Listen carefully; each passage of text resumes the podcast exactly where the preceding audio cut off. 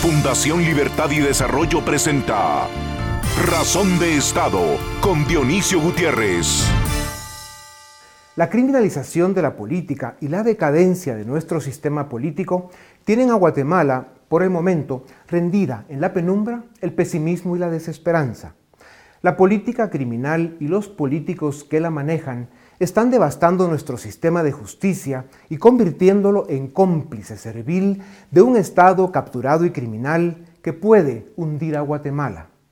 La egocéntrica y celosa élite económica que se cree que nada pasa sin su permiso, pero que hoy es a la última a la que le preguntan y con frecuencia la última en enterarse de lo que realmente sucede en nuestro país, decidió ser testigo pasivo de frente a un futuro próximo que puede amenazar su cómoda estabilidad. En los años que llevo de ser ciudadano y las tribunas desde las que he expuesto la realidad de nuestro país e intentado hacer propuestas, vi crecer en millones el número de guatemaltecos que se avergüenzan de nuestro pasado político, se preocupan por este presente abandonado y a la deriva, y lejos de sentir el futuro como una oportunidad ilusionante, lo ven lleno de sombras y amenazas. Dicen que somos un país que no existe y les duele la herida en la que se ha convertido el presente.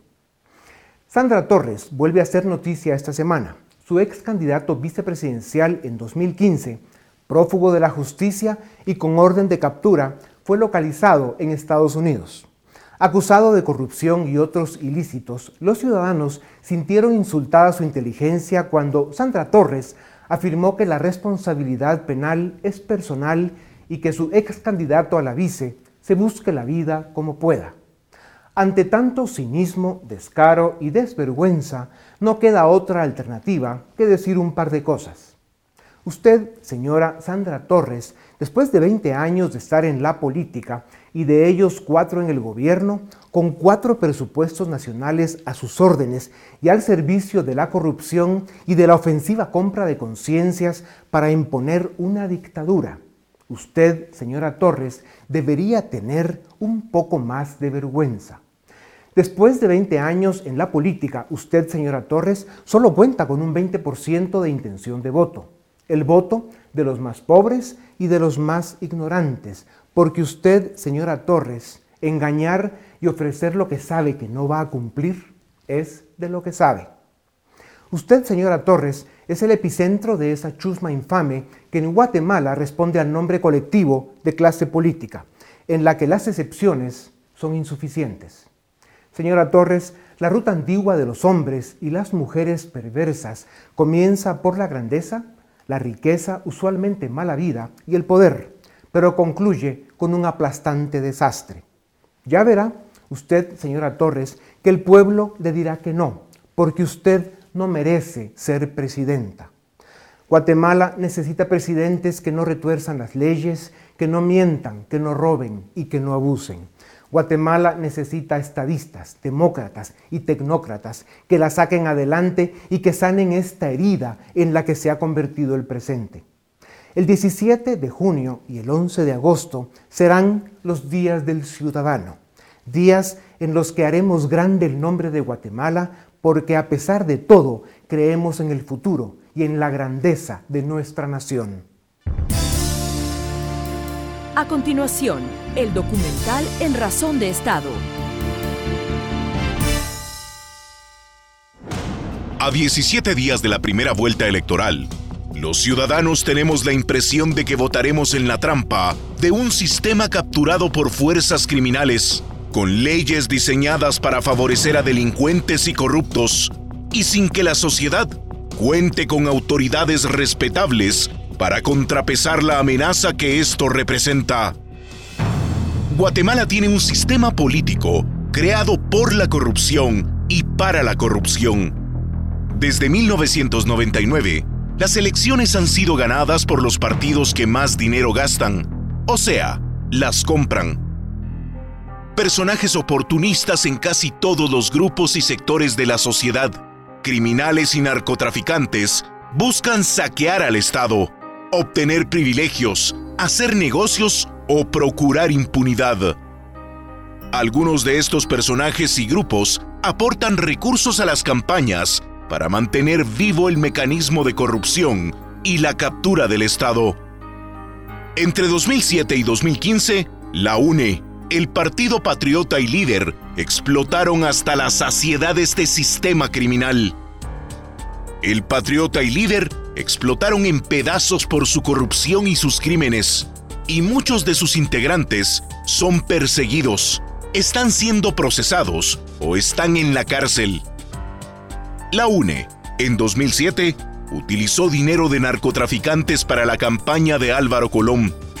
En sus cuatro años de gobierno, hasta 2011, la UNE saqueó al Estado para financiar su campaña populista. En 2015, Mario Leal y Julio Iscamey construyeron una red de empresas de cartón que sirvió para obtener recursos de farmacéuticos, como Gustavo Alejos, interesados en enriquecerse con la salud, de contratistas como Jorge Estuardo Vargas, interesados en obtener dinero fácil con obras de mala calidad, y de actores vinculados con el narco y el lavado de dinero. Las empresas de cartón Maarif y Proapsa sirvieron los criminales propósitos de Leal y Sandra Torres para recaudar más de 19 millones de quetzales sin que pudieran ser fiscalizados. En 2019, la UNE incorpora personajes vinculados con empresas señaladas de pagar diputados para obtener leyes a su medida, a operadores y constructores que buscan saquear al Estado y a diputados señalados de recibir sobornos. La disponibilidad de dinero a manos llenas le permite contratar onerosos asesores internacionales. Esto además de regalar alimentos y dádivas a miles de personas en sus mitines. ¿Quién está controlando su gasto de campaña?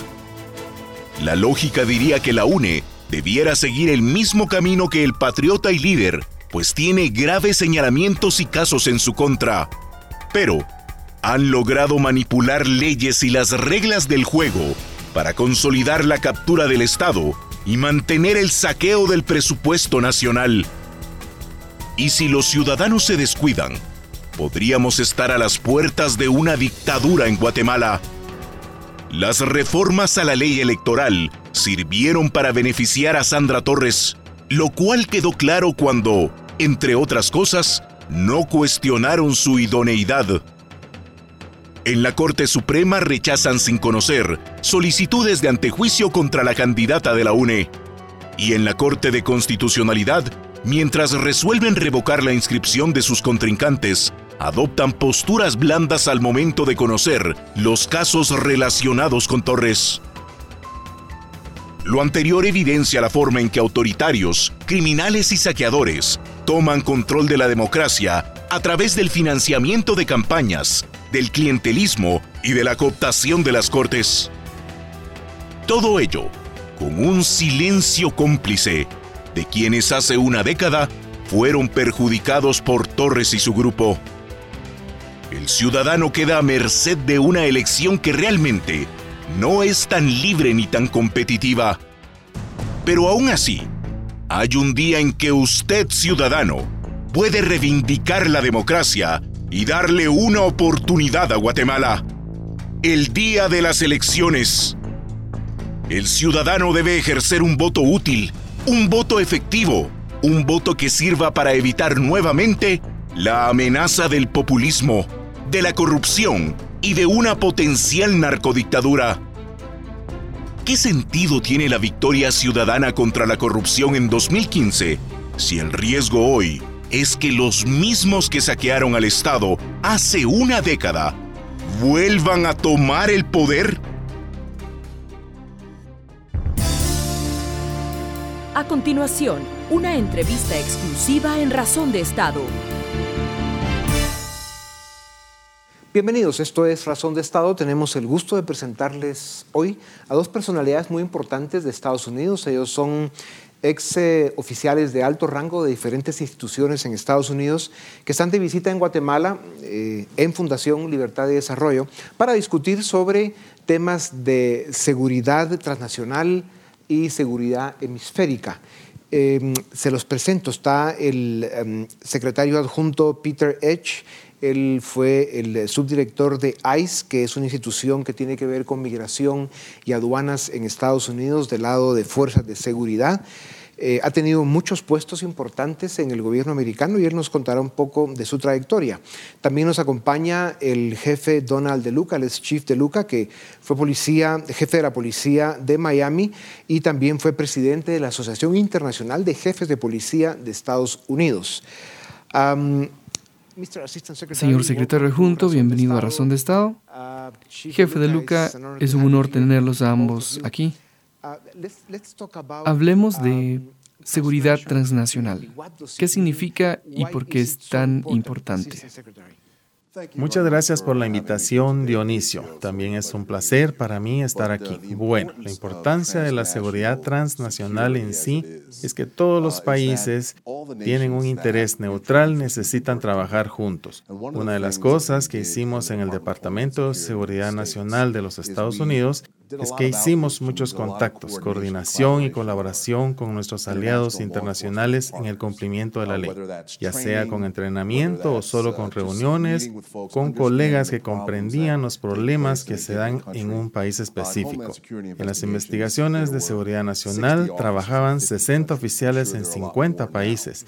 Seguramente ahora hay muchos más, pero eso fue fundamental para nuestro éxito. Usted es muy bien conocido en el sistema político de Estados Unidos. Su último puesto como secretario adjunto de Homeland Security a cargo de ICE, que tuvo que ver con inmigración y control de aduanas le dio exposición a mucha información y acceso a situaciones que vivimos en Latinoamérica, especialmente en Guatemala, que tiene que ver con corrupción, lavado de dinero y básicamente todos los crímenes cometidos por políticos y gente del gobierno. Cuéntenos acerca de su experiencia en el campo y cómo ve que podríamos trabajar juntos para ganar cierto control en esta situación que le está haciendo mucho daño a países como Guatemala. Definitivamente, para nosotros es importante asegurarnos que se distribuyan los recursos a nuestros aliados en Latinoamérica y Sudamérica Claro que tenemos los mismos intereses mutuos y deseamos el mismo resultado. Es muy importante enfocarse en esos elementos delictivos que buscan infundir miedo en las poblaciones. Muchas organizaciones criminales buscan ganar, mover y guardar su dinero por eso ahí nos enfocamos. Algo que hicimos repetidamente fue seguir el movimiento del dinero. Golpeas a una organización al tomar su dinero. Así la debilitas porque no harán una actividad ilegal como trata de personas o narcotráfico si no pueden ganar dinero. Eso es muy importante para nosotros. Jefe de Luca, en su lado de la ecuación, su responsabilidad tiene que ver con seguridad pública y toda la información que afecta a la seguridad de los ciudadanos, especialmente en Estados Unidos. Pero también ha trabajado en otras áreas del gobierno. Díganos, ¿cómo puede ser parte de un esfuerzo como del que el señor secretario forma parte? La seguridad hemisférica involucra a todos los jugadores, como el gobierno federal. El cumplimiento de la ley funciona muy bien en un plano local, pero las personas deben darse cuenta que cualquier situación que ocurra en Centroamérica, Sudamérica o Europa repercute en la vigilancia policial norteamericana. Tenemos 18 mil departamentos de policías que luchan contra maras, tráfico de drogas, de personas, migración, temas que demandan respuesta. Nos hemos convertido en el servicio de facto que resuelve los problemas de todos, que es algo que no es bien combatido en sus países. Así que trabajamos en conjunto con entidades del gobierno federal. Intentamos encontrar soluciones y somos parte de la Asociación Internacional de Jefes de Policía, representando 150 países. Se trabaja en conjunto para encontrar las mejores prácticas y soluciones y exhortamos a aquellos países que desean involucrarse para mejorar y encontrar soluciones. Como ustedes saben, Guatemala tiene serios problemas de seguridad, corrupción, tráfico de drogas, inmigración ilegal, falta de oportunidades y ausencia de Estado de Derecho, por mencionar algunos. Estas situaciones y su presencia en Guatemala confirman que ex oficiales del gobierno, como ustedes, están trabajando para ser parte de esfuerzos importantes que tienen que ver con cosas que el mundo necesita, como seguridad, Estado de Derecho, pelear contra la corrupción y básicamente todos los valores que Estados Unidos representa. Compartan con nosotros, con base en la experiencia que han adquirido en los puestos que han ocupado, qué tan efectivos pueden ser ahora, trabajando en las áreas en las que participan. Creo que podemos ser muy efectivos y las alianzas que tenemos, como lo mencionó el jefe de Luca, con organizaciones como la Asociación Internacional de Jefes de Policía, pueden ser muy importantes. Compartir las buenas prácticas, trabajar con nuestras contrapartes internacionales y trabajar juntos con un mismo fin ayudará a encontrar que estos problemas tienen los mismos orígenes en muchos países. Así que compartir las buenas prácticas es el primer paso para crear esa comunicación y el ICP le da forma a esa discusión. Esa es una excelente estrategia para comunicarse. Por otro lado, debe existir cierta inclinación hacia la ejecución de la ley de forma local en su país y en otros países que desean participar a ese nivel, para detener estos problemas y no cegarse ante lo que sí le hace bien a la institución. Una policía profesional no se alcanza fácilmente, se debe trabajar duro para lograrla, así que se debe parar la corrupción, contratar a las mejores personas, incentivar a escalar, crear grandes líderes junto con la organización, lo cual hará la gran diferencia. Se debe hacer lo correcto, ya que si no se hace, el castigo es perder la oportunidad de hacer cumplir la ley, pues es necesario hacer lo que es correcto. Durante las últimas tres o cuatro campañas políticas para presidente en Guatemala, Fuentes confiables confirman que por lo menos el 75% de los fondos utilizados en estas campañas vienen de corrupción y tráfico de drogas. 75%. Esto significa que los políticos han sido extremadamente contaminados por estos dos fenómenos de estas dos áreas oscuras de la vida, drogas y corrupción. Ahora vemos en las noticias que Colombia, Ecuador, Bolivia y Perú están produciendo más cocaína que nunca en su historia. ¿Cómo podemos defendernos con instituciones pobres, Estado de Derecho débil, políticos corruptos y malos gobiernos? ¿Qué podemos hacer, secretario adjunto? ¿Qué nos diría? Mi primera recomendación sería trabajar con quienes tienen los mismos intereses en todo el mundo. Se deben aliar con esas entidades, esos países que tienen enfoques similares. Sabemos que el narcotráfico ha existido por muchos años. De hecho, gran parte de mi carrera ha sido asegurar el cumplimiento de las leyes contra el narcotráfico en los Estados Unidos. Pero eso continuará si no hay esfuerzos para detenerlo, porque la demanda es muy alta. Es importante mantener esas alianzas y renovarlas constantemente. En eso necesitamos trabajar. Estoy de acuerdo con todo lo que Peter dice, pero el gran desafío es ser policía en una democracia, lo cual es un honor ya que eres respaldado por el gobierno local, por tus superiores, por tus líderes, y por tanto se espera que hagas lo correcto, ya que las personas te buscan para quejarse de las drogas, que se cumpla con la ley, que se mande a las personas a la cárcel, que se inicien procesos, y si eso no se hace, entonces se tiene que hacer un cambio. Peter y yo venimos de un lugar en donde se tienen grandes expectativas, el cumplimiento de la ley. Creamos seguridad, por lo que las personas se sienten libres de salir y viajar.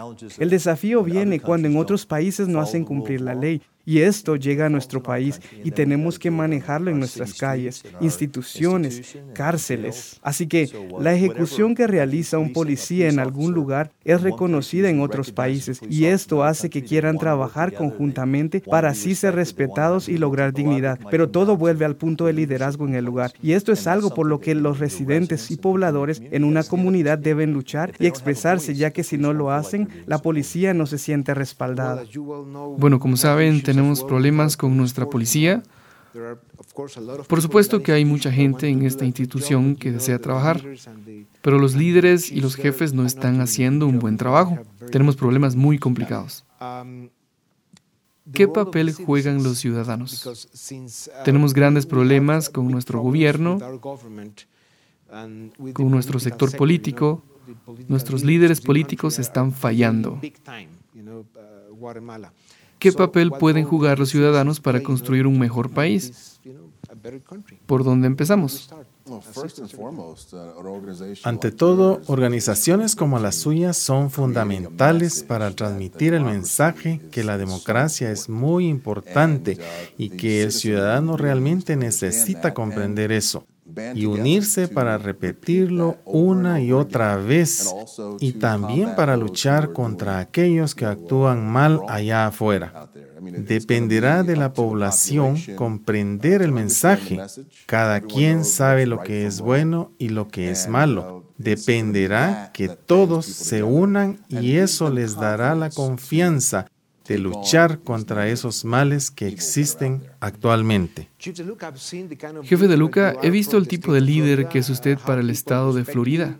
La gente lo respeta e incluso años después de haber dejado las fuerzas policiales, siendo el jefe en muchos lugares del sur de Florida. Entonces, ¿qué se necesita para llegar a eso?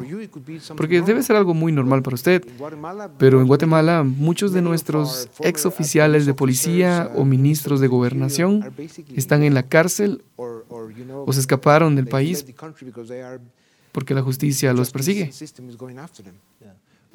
Sí, en los Estados Unidos también hay policías en la cárcel y que se les cuestiona. Y esto a veces desmotiva a otros oficiales a intentar algo. Sin embargo, no importa en dónde se sea un policía, nos debemos a las personas. Nuestro trabajo es su seguridad. Los policías son la parte más visible de cualquier gobierno. Los policías se deben sentir seguros y protegidos y no preocupados por la corrupción u otras cosas. Sin embargo, siempre he creído, tanto como jefe de la policía o como un oficial en la calle, que trabajo para el ciudadano. Mi trabajo es obedecer y cumplir la ley que yo mismo estaba tratando de hacer cumplir. Y si no se poseen esos valores de profesionalismo en su organización, es difícil encontrar una salida, ya que se empieza con el líder, incluso en el gobierno federal. La persona que está al frente debe estar a la altura de las expectativas, hacer a todos responsables de sus actos y si no se está a la altura, se tiene que ir. Señor secretario adjunto, en menos de un mes vamos a tener elecciones generales en Guatemala. Una de las candidatas ha sido acusada de tener problemas con lavado de dinero, contacto con narcotraficantes en Guatemala o la región. Ella ha sido acusada de muchas cosas. ¿Qué tan normal es una situación como esa en un país del mundo occidental? Primero, ese tipo de conducta debería llevar a una medida legal en contra de esa persona. Nadie debería actuar así y es lamentable que se dé esta situación aquí en Guatemala. Es la población la que necesita unirse para luchar contra eso, pues nadie debería apoyar a un líder que hace acciones ilegales. Nuevamente, el líder es quien pone el ejemplo, como dijo el jefe de Luca, viene desde arriba. Si la cabeza es corrupta, esto da pauta para que se acepte y se repita al doble en toda la población. Eso no es bueno. Voy a repetir lo que siempre digo. Los policías desean tener un modelo a quien seguir en el trabajo. Necesitan sentirse orgullosos en su uniforme. Es lo mismo con el ejército, ya que tienen que respetar a aquel con quien trabajan. Y si eso no pasa, es una vergüenza. Y no solo ocurre aquí, ocurre en otros países que tienen los mismos problemas. Al final, llega al punto en que se debe considerar cuánto de ese mal comportamiento puede tolerar tu ciudad o país. Bueno, es muy importante para los guatemaltecos y por supuesto para nuestra fundación que tengamos acceso a ex oficiales del gobierno de los Estados Unidos que todavía están haciendo cosas muy importantes. Tienen los contactos, la información, los recursos para realmente ayudar a Guatemala en estos problemas complicados que los guatemaltecos no hemos podido arreglar. Entonces, Uh, muchas gracias. Por supuesto que estaremos en contacto. Es un honor tenerlos en Guatemala. Buen viaje y muchas gracias, secretario adjunto y jefe de Luca.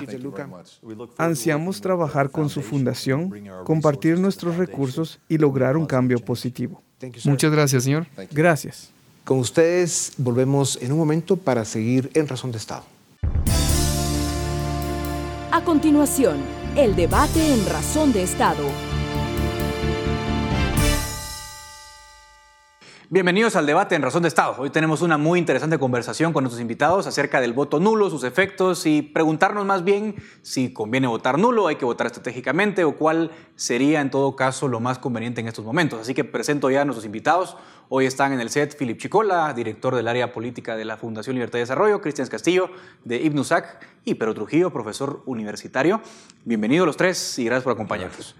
Vamos a lo básico, eh, un poco también para aclarar algunas confusiones. El voto nulo va a tener por primera vez alguna validez, pero con ciertas eh, salvedades, ¿no? Tiene que sacar más de la mitad de votos totales. O sea, si pensamos en 2015 que votaron, no sé, 5 millones y pico de personas, pues el voto nulo tuviese que haber ganado con 2 millones 600 mil votos, más o menos, más o menos. Es decir, hay un umbral bastante alto para que el voto nulo tenga validez, pero ahí está la ley y mucha gente se está planteando ante el descontento actual votar nulo. Pedro, ¿Tiene sentido votar nulo? ¿Es estratégico? Eh, ¿O cuál sería tu apreciación en todo caso? Bueno, para mí tiene todo el sentido del mundo y es estratégico. Y verá por qué. Si usted quiere desperdiciar su voto en un candidato que tiene dos, tres o cuatro puntos, dele. Pero eso no sirve para nada. Hay que ser realista. Si usted es alguno de los dos candidatos punteros, entonces no vote nulo porque evidentemente no refuerza sus candidatos. Pero fuera de ellos, todos los demás, si quieren hacer un voto estratégico, tiene que ser nulo. Creo que más adelante vamos a hablar del por qué, no lo voy a decir ahora. Es decir, usted vota UNE o usted vota Alejandro Yamatei, vótelo. Usted quiere votar a otro y estratégicamente quiere que el voto sea útil. Para mí, en este momento, el único es el voto nulo. Bueno, fijemos posiciones. Cristian, ¿cuál sería tu lectura en todo caso? Yo estoy en contra del voto nulo. Del voto nulo eh, me opongo al voto nulo porque vacía de contenido a los que vayan a llegar a los puestos. Es decir, independientemente, como ya don Pedro ha referido, por quién vota la población, eh, ya sea por los mayoritarios o por los minoritarios, eh, se está transfiriendo la soberanía que la Constitución refiere que radica en el ciudadano hacia alguien. El problema del voto nulo eh, es que por naturaleza el voto nulo es el voto erróneo, el voto que se comete en una condición en la que se, se, cometió un error. Es una buena aclaración. El voto nulo definió en leyes cualquier marca que no vaya por un candidato, una raya, un insulto, una palabra. O sea que hay gente que vota nulo porque se confunde hay gente que dice no quiero a ninguno. Entonces, cuando se le da valor vinculante al voto nulo, se le da er, eh, valor vinculante al error. Y en ese sentido, yo estoy en contra en la medida de que juega a favor de la clase política tradicional el voto nulo, porque como bien has referido, eh, Edgar, el, umbral es demasiado alto, porque hay una trampa en la forma en la que lo redactaron. Es la mitad de los votos válidamente emitidos, no de los votos válidos. Y la aclaración que ha hecho el Tribunal Supremo Electoral es que los válidamente emitidos incluyen los votos en blanco y los votos válidamente emitidos. Entonces el umbral todavía es mayor. En, en definitiva, yo creo que se vacía de contenido a los candidatos, de contenido de legitimidad y en la intención de voto todavía se ve que hay muy poca gente pero, que podría pero votar. Pero para aclarar un poco, Cristian, antes de dar la palabra a Philip, en 2015 no se planteó el voto nulo como una gran consigna. Tú estabas en esas mesas en aquel momento. Evidentemente estuve en la, en la Plataforma Nacional para la Reforma del Estado que planteó el voto nulo como una opción para el electorado para evitar que Manuel Valdizón pudiera pasar a segunda vuelta. Esa, esa propuesta que se hizo en el 2015 era eminentemente instrumental para evitar esa, esa posibilidad de que Manuel Valdizón llegara al poder público. No obstante, okay. eh, vemos con mucha claridad que cuando se legisla de manera personalista, coyuntural o particular, no se llega a los efectos. Fue un error, digamos. Totalmente.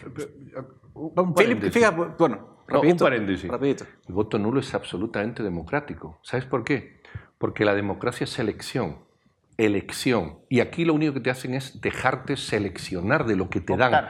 Yo quiero votar por nadie, yo estoy en mi derecho de que no quiero a nadie. El error ha sido llamarle voto nulo y no poner una casilla que diga ninguno. no quiero está. a ninguno. Es por ejemplo, oye, está. no hay de otra. Yo sé que estamos de acuerdo en eso. Pero el voto nulo expresa justamente lo que está mal expresado en el marco legal. El Vamos riesgo es que quedó mal legislado. Así es. Ahora, con lo mal que está o lo bien que está, Philip, ¿cuál es tu postura? A ver, yo entiendo la lógica de Pedro, de la posibilidad que si gana el voto nulo, si saca más de 50%, se repita las elecciones y en un contexto en donde hay un caso judicial contra una candidata, Sandra Torres, ese proceso de repetir elecciones pueda ser la diferencia entre que ella pueda o no pueda inscribirse a una repetición del proceso. Donde yo no estoy de acuerdo con la posición de Pedro y es el pragmatismo de la propuesta. Porque y ahí sí creo que es consecuencia de una mala legislación, porque al haber establecido el umbral que para que el voto nulo gane sea de 50% más uno, para, que, para que se repita la elección, creo que el umbral es excesivamente alto. Por ejemplo, el estimado es que en esta elección estará participando el 70% de un padrón que anda por los, 700, por los 7.800.000 personas. Eso quiere decir que probablemente vamos a estar votando 5 millones de guatemaltecos esperar que haya dos y medio, dos millones y medio de votos nulos, a mí me parece, digamos, desde una perspectiva matemática, pragmática, difícil de alcanzarlo. En cambio, yo tengo una lógica matemática distinta, porque lo que estamos viendo es que el escenario que se ha planteado para la carrera por el segundo lugar es una carrera de enanos. O sea, hay tres candidatos que se están peleando el segundo lugar y ese segundo lugar se lo están peleando entre un 10, 12% de intención de voto. 10% de votos de 5 millones sería medio millón de votos. Yo veo que es mucho más factible que un candidato pequeño saque medio millón de votos a que 2 millones y medio de guatemaltecos vayan a votar nulo. Entonces, yo por eso creo que la lógica en, esta, en estas condiciones muy particulares es la analogía de entre correr una carrera de 100 metros o correr una maratón. Cuando yo veo que hay que alcanzar dos y medio de millones de votos nulos, eso es el equivalente a correr una maratón.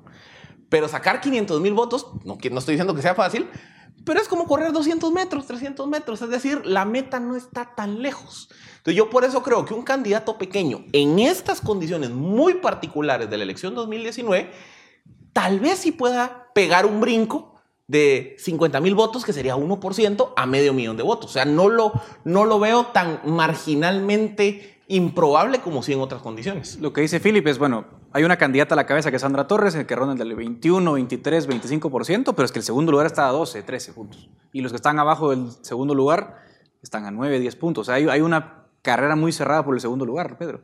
Sí, pero, pero eso no te salta de 9 a 14, no te sirve para nada. Yo estoy hablando de voto útil, no te sirve para nada. Tú has sido muy feliz votando al candidato que tiene 3 y lo has subido a 8. Qué feliz somos. Pues no te ha servido para nada. ¿Qué quieres? ¿Pragmatismo o satisfacer tu votación? Tú quieres satisfacer a tu candidato que tenía 2 y logró 7. Bueno, ya estás satisfecho. ¿En qué has cambiado el panorama general? En nada.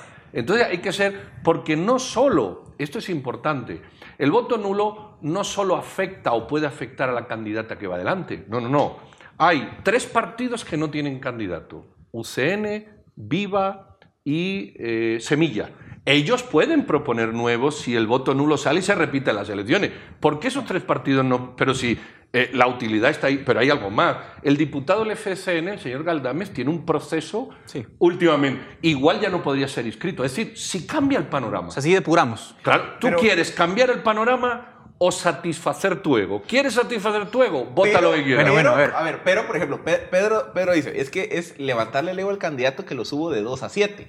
Pero es que en esta elección particular, si ese chiquito resulta que no solo sube de 2 a 7, sino sube de 2 a 11, puede ganar. No puede pasar a segunda vuelta. no porque no llega, porque ya hay dos. Yo sí Ese es el tema. Hay un montón que no van a llegar. pero en, estas, en lo cerrado, que está la carrera por el segundo lugar, con 11, 12% de votos, esa puede ser la diferencia para pasar a segunda vuelta. Quizá ganar 10 puntos es ganar como 600 mil votos. Yo, yo, quiero, creo que es importante poner sobre la mesa algunas aclaraciones. Primero, no es lo mismo aplicar el voto nulo para la presidencia que para las diputaciones, las alcaldías o el parlamento. Okay. Estamos hablando de un buen punto. Ahorita nos hemos quedado solamente en el Ejecutivo y estamos en esa discusión. No obstante, he escuchado ya a candidatos a diputados, sobre todo distritales, que dicen, bueno, en el 2015 entra el primer lugar con 7 mil votos.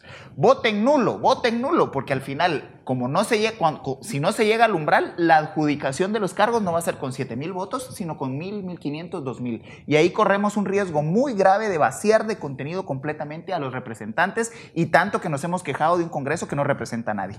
El otro elemento importante es que los diputados se quitaron dos cosas importantes. Primero, subieron el umbral y segundo, quitaron la frase repetir las elecciones con nuevos candidatos. Eso sí, Y ahí creo que hay que hacer un- una puntualización de lo que planteaba don Pedro, que es los candidatos que ya están inscritos se tienen que volver a inscribir. Por supuesto. Tienen que volver a hacer las asambleas de los No, partidos. no, no, y el Pero proceso. se- No, no, no. Sí. Dice, dice la ley. Se anulan las elecciones, se la abre un proceso y, y el último vez se, re- se inscribe. O sea, hay un proceso de Sí, tiene, inscripción. tiene que volverse a inscribir. Hay que vol- presentar es que esa es la clave, la esencia. Sí. Todos quedan sin inmunidad y volviéndose a escribir. Y en Tú- ese ínterin, Sandra Torres puede ser capturada. Por supuesto. El, el antejuicio contra Galdames puede prosperar. Por y bajo los criterios jurisprudenciales del 2015 No son idóneos. no son idóneos. 113. Ahora, pero, por pero eso sí insisto hay- en hay- eso. Vamos a decirlo así. El, el- el voto nulo permea más en sectores urbanos. ¿Están de acuerdo? Y el, digamos, en sectores rurales hay una afinidad más grande a tu candidato. No, en todo caso, castiga el voto urbano al candidato urbano y no fortalece eso, en todo caso, las estructuras rurales como la UNE, por ejemplo, que tienen una estructura muy sólida, que tienen un votante muy leal. Que ahí- y ahí vale la pena otra, otra puntualización. El movimiento pendular de las últimas, de las, de las ocho elecciones anteriores ha sido una elección la gana la provincia, una elección la gana el distrito central o el, o el- área metropolitana. Y hemos venido en ese movimiento pendular prácticamente en todas las elecciones. La anterior elección, la del 2015, la ganó la provincia.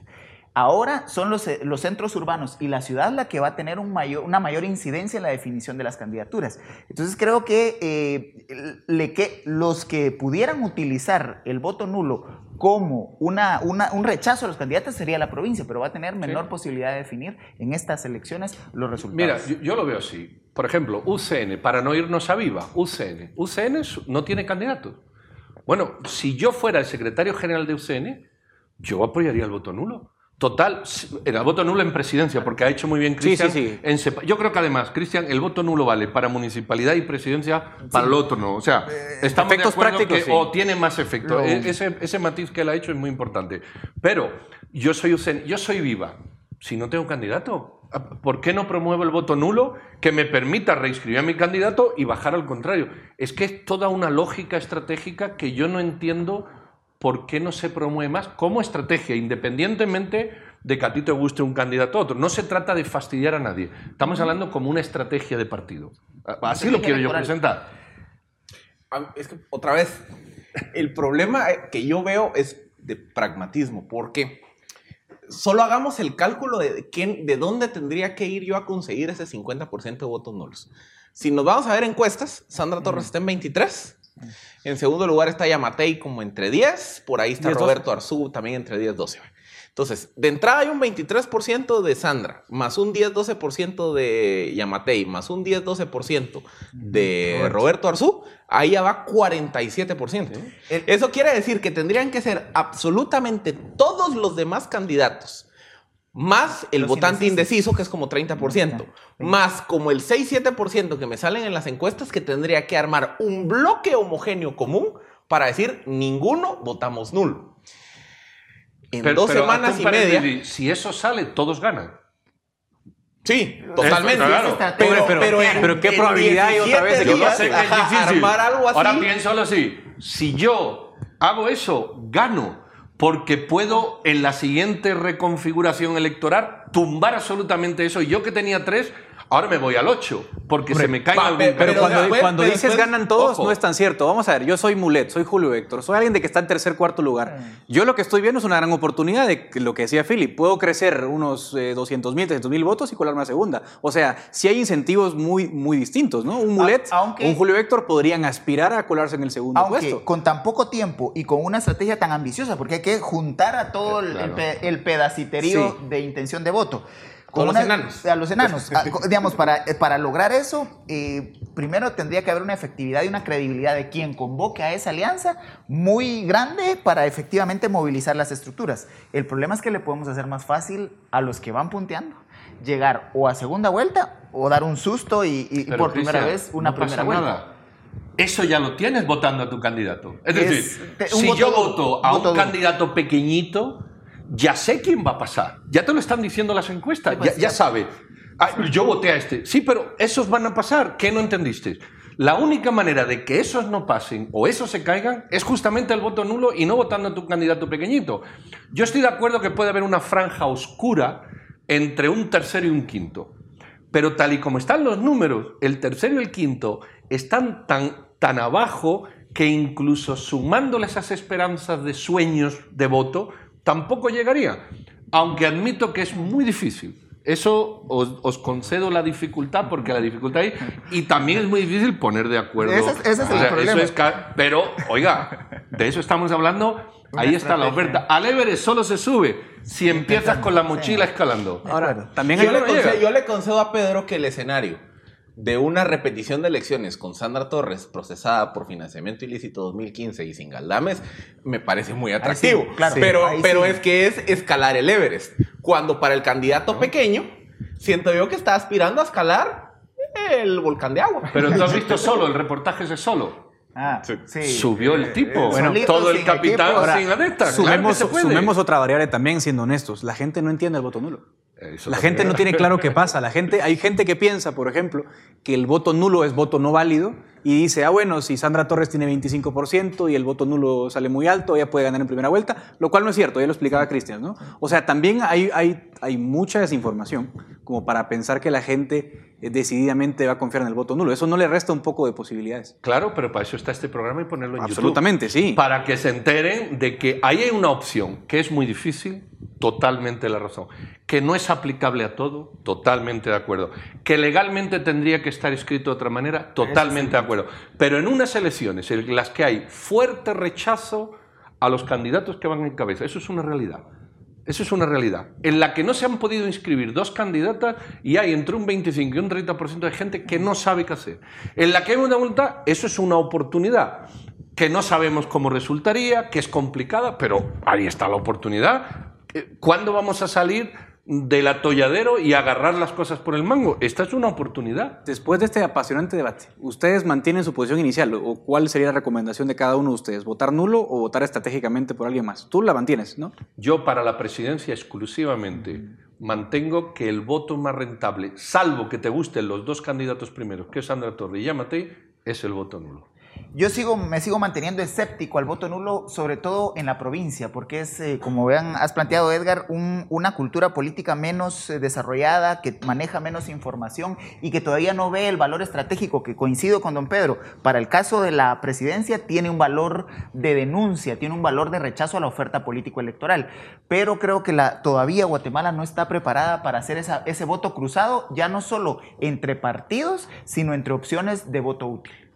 Yo mantengo mi posición porque yo sí creo que incluso dentro del pelotón de los chiquitos, chiquitos, chiquitos, hay unas tres, cuatro opciones interesantes. Y al final, como les digo, esto es un asunto de, como lo veo yo, de practicidad. Entre escalar el Everest de dos millones y medio de votos y escalar el volcán Pacaya de 500 mil, 600 mil, 650 mil votos, Ah, a mí que me duelen las rodillas, yo pienso más fácil subir el, el Pacaya que ver el Everest tan grande. ¿Sabes lo que no he contemplado? Que el Pacaya hace erupción y lo quema. Eso, el Everest no. Ahí sí vas preparado. Y, y, el Everest no se congela. Yo, creo, creo que valdría la pena hacer también la puntualización de que la alianza que don Pedro plantea para el voto nulo ahorita puede ser muy efectiva en segunda vuelta con ese candidato que pudiera brincar hacia encima de los 500 mil votos. Y entonces sí tendríamos un escenario en donde en segunda vuelta el voto va a ser mucho más estratégico para el ciudadano. ¿El voto nulo en segunda vuelta de ese? No, no, el segundo, no, ahí ya, no tendría. ya no tiene sentido. Aunque hay algunas lagunas legales, le soy sincero, hay lagunas legales porque no dice la ley expresamente que en segunda vuelta no vale. Nulo, mi sentido común me dice que no vale, pero bueno, como aquí todo para en las cortes, ¿quién quita ahí? Hay algo ahí. Nos quedamos sin tiempo, pero les agradezco por este apasionante e interesante debate. Creo que la población se lleva por lo menos una buena perspectiva de lo que puede ser el voto en unas elecciones. Les agradezco a los tres por acompañarnos, a ustedes también por seguir este debate. Mientras tanto, es, momento de dar fin a esta edición de Razón de Estado. Razón de Estado con Dionisio Gutiérrez es una producción de Fundación Libertad y Desarrollo.